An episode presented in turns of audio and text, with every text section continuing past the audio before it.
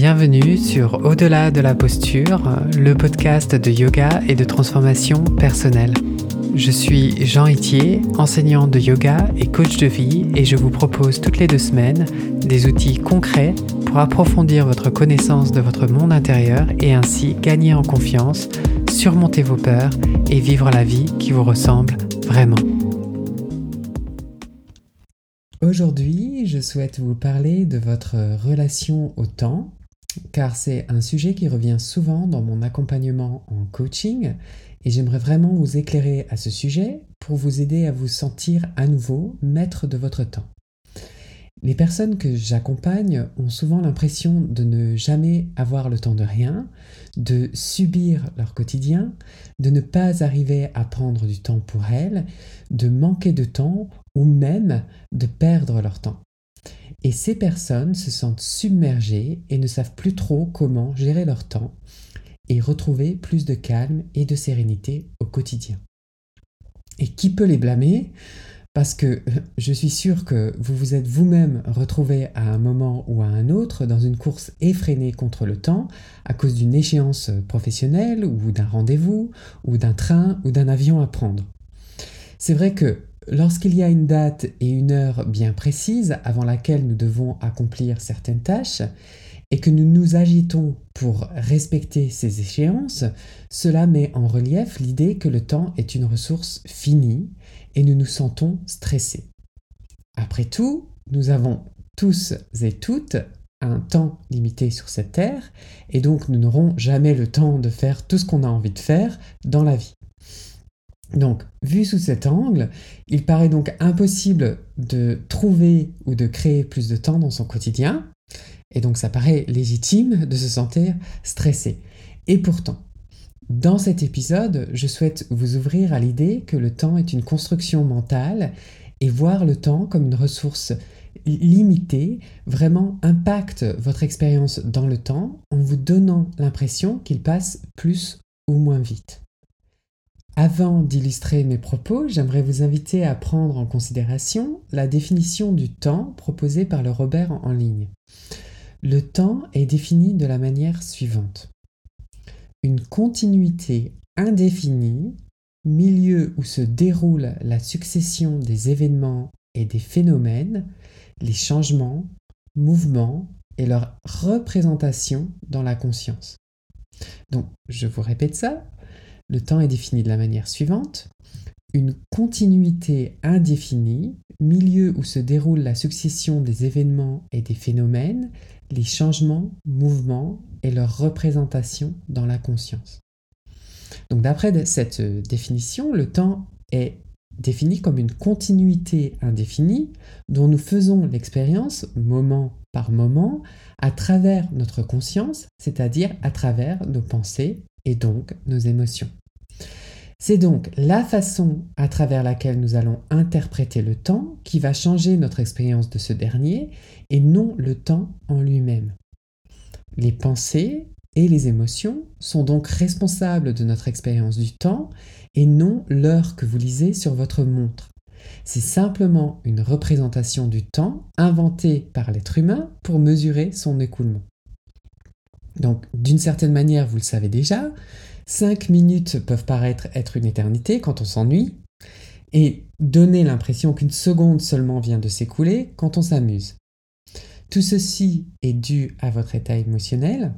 Donc si vous n'aimez pas une expérience, le temps va vous paraître plus long comme lorsque vous êtes coincé dans un embouteillage. Et au contraire, si vous aimez l'expérience que vous vivez, le temps vous semblera passer plus vite, comme par exemple quand vous êtes en train de regarder un épisode d'une série Netflix que vous adorez. Votre mental, à travers les pensées, va donc créer des émotions qui vont vous donner l'impression que le temps ralentit ou s'accélère. Donc par exemple, si vous pensez je n'ai le temps de rien, je suis trop occupé, cela va susciter un sentiment d'urgence, de stress et d'anxiété en vous. Puis vous allez agir dans la hâte, dans la précipitation, faire des erreurs et vous tromper, ce qui fait que vous serez encore plus stressé et cela va vous donner l'impression que le temps passe plus vite. Au contraire, si vous choisissez de penser j'ai toujours le temps de faire ce qui est important, Cela va générer un état émotionnel de calme ou de confiance et vous allez prioriser vos tâches, rester concentré, vous organiser pour faire une chose après l'autre et en conséquence vous vous sentirez maître de votre temps et vous aurez l'impression que le temps passe moins vite. Vous n'avez qu'à répéter ces deux phrases pour en faire vous-même euh, l'expérience. Donc les deux phrases sont je n'ai le temps de rien, je suis trop occupé ou alors j'ai toujours le temps de faire ce qui est important. Allez-y, vous pouvez presser le bouton pause de ce podcast et répéter chaque phrase. Je n'ai le temps de rien, je suis trop occupé et j'ai toujours le temps de faire ce qui est important. Il s'agit donc de gérer son mental dans le temps et non de courir après le temps car vous ne gagnerez pas et vous irez tout droit vers l'épuisement. Je vous invite donc à vous poser la question suivante. Comment vous reliez-vous au temps qui vous est imparti? Cela crée-t-il un sentiment d'urgence ou au contraire un sentiment de calme? La clé réside dans votre capacité à prendre du recul, c'est-à-dire votre capacité à observer vos pensées et vos émotions. Si vous arrivez à faire cela, vous vous rendrez compte que le témoin à l'intérieur de vous qui observe le stress n'est pas du tout stressé, il n'est pas du tout submergé, il n'est pas du tout anxieux et ne s'inquiète pas du tout des tâches à accomplir. Créer cette distance entre vous et votre mental vous permet d'avoir une vision plus globale de la situation dans laquelle vous êtes et de voir si la façon dont vous agissez dans le temps est vraiment la meilleure manière de dépenser votre énergie. En quelque sorte, cela vous permet de faire le point et de voir si votre emploi du temps reflète bien vos priorités. Il est vraiment important d'apprendre à utiliser son temps consciemment, car vos actions présentes créent votre avenir.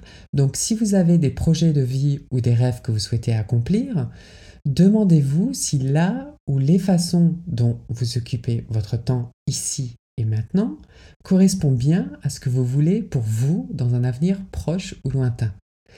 Si ce n'est pas le cas, vous passez probablement votre temps à créer des pensées d'anticipation et donc du stress et de l'anxiété, et votre mental, pour économiser de l'énergie, vous propose des schémas de pensée passés qui sont inconscients. Imaginons que vous vous levez le matin et que vous regardez votre longue to-do list et vous vous attelez à la tâche en barrant une chose après l'autre sur votre liste et euh, donc au fur et à mesure de la journée, des choses s'ajoutent à cette liste à tel point que vous vous dites il n'y a pas assez d'heures dans la journée pour tout faire. Vous vous sentez submergé et votre mental vous propose la solution habituelle, qui est la solution la plus familière, la solution la moins énergivore. Et cinq minutes plus tard, vous reprenez un café, vous mangez une barre de chocolat, vous décidez de ne pas aller à la gym et de vous, entre guillemets, reposer devant la télé. Et c'est comme ça qu'on se retrouve à procrastiner ou en d'autres termes à essayer de changer son état émotionnel avec des stratégies d'évitement telles que la nourriture, l'alcool ou les séries Netflix. Et cela ne vous rapproche bien évidemment pas de vos objectifs de vie, au contraire. Évidemment, cela ne veut bien sûr pas dire que vous ne devez pas vous reposer, mais si vous n'êtes pas capable d'observer votre discours intérieur et de voir clairement en quoi ce discours peut vous rapprocher ou vous éloigner de vos rêves, vous serez voué à rester là où vous êtes, à vous sentir coincé dans votre vie et à ne pas savoir comment vous sortir de cette situation. Il est donc essentiel de savoir observer votre mental et d'apprendre à vous relier à l'instant présent, car c'est le seul moment qui existe vraiment. Plutôt que de penser au temps de manière séquentielle, c'est-à-dire comme une ligne horizontale sur laquelle vous allez mettre une succession d'événements, je vous invite à penser au temps de manière verticale. Imaginez une partie de Tetris. Alors, pour les auditeurs et auditrices qui ne connaissent pas euh, ce jeu, Tetris, c'est un jeu de puzzle où des blocs de formes différentes tombent les uns après les autres et en fonction de la forme euh, qu'ils ont, ils s'imbriquent plus ou moins bien les uns avec les autres. Donc, imaginez l'écran rempli à moitié de briques, celle du bas étant votre passé et celle du haut, votre présent. Les blocs de l'avenir ne sont pas encore arrivés, mais la manière dont ils vont s'imbriquer va dépendre entièrement de la façon dont vous avez imbriqué les briques passées et présentes. Si vous ne vous rendez pas compte de cela, vous allez penser que vous n'avez pas le choix et que vous n'avez pas de marge de manœuvre dans votre vie.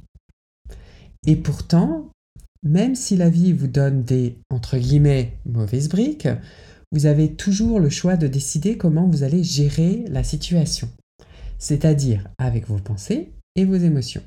Et cela se passe toujours ici et maintenant. Vous ne pouvez plus rien faire avec les blocs passés, puisqu'ils sont déjà imbriqués les uns avec les autres, et les blocs à venir ne sont pas encore là. Donc tout se joue ici et maintenant. Donc lorsque vous êtes vraiment relié à l'instant présent, le temps ralentit, voire même s'arrête, et vous avez le temps de prendre la décision la plus judicieuse. Je pense que vous avez déjà fait cette expérience du temps qui ralentit ou qui s'arrête euh, en vous reliant à la nature à travers vos cinq sens. Donc c'est un moment magique où rien d'autre n'a d'importance que de se relier à la vie qui est autour de vous et qui vous traverse. Le temps n'est qu'une accumulation d'expériences de vie auxquelles vous vous reliez dans une continuité indéfinie. Donc, plutôt que de subir le temps, il vous suffit simplement de le vivre pour vibrer au rythme de la vie qui vous traverse et vous libérer des chaînes du mental qui vous empêchent de voir que vous êtes libre de vivre la vie dont vous rêvez. Si vous aimez ce podcast, euh, je pense que vous allez aimer mon programme de coaching où je vous aide à trouver votre voie intérieure et à oser vivre la vie qui vous ressemble vraiment. Si vous souhaitez explorer ces concepts, approfondir vos connaissances et avancer dans votre pratique du yoga, je propose une formation en ligne à l'enseignement du yoga thérapeutique et vous retrouverez toutes les informations sur mon site yogatherapie.fr. Pour ne manquer aucun épisode, abonnez-vous à la plateforme de votre choix, n'hésitez pas à laisser un avis et à le partager. Inscrivez-vous sur yogatherapie.fr pour recevoir par email des méditations et des pratiques guidées gratuitement. Yoga c'est en un mot et au pluriel.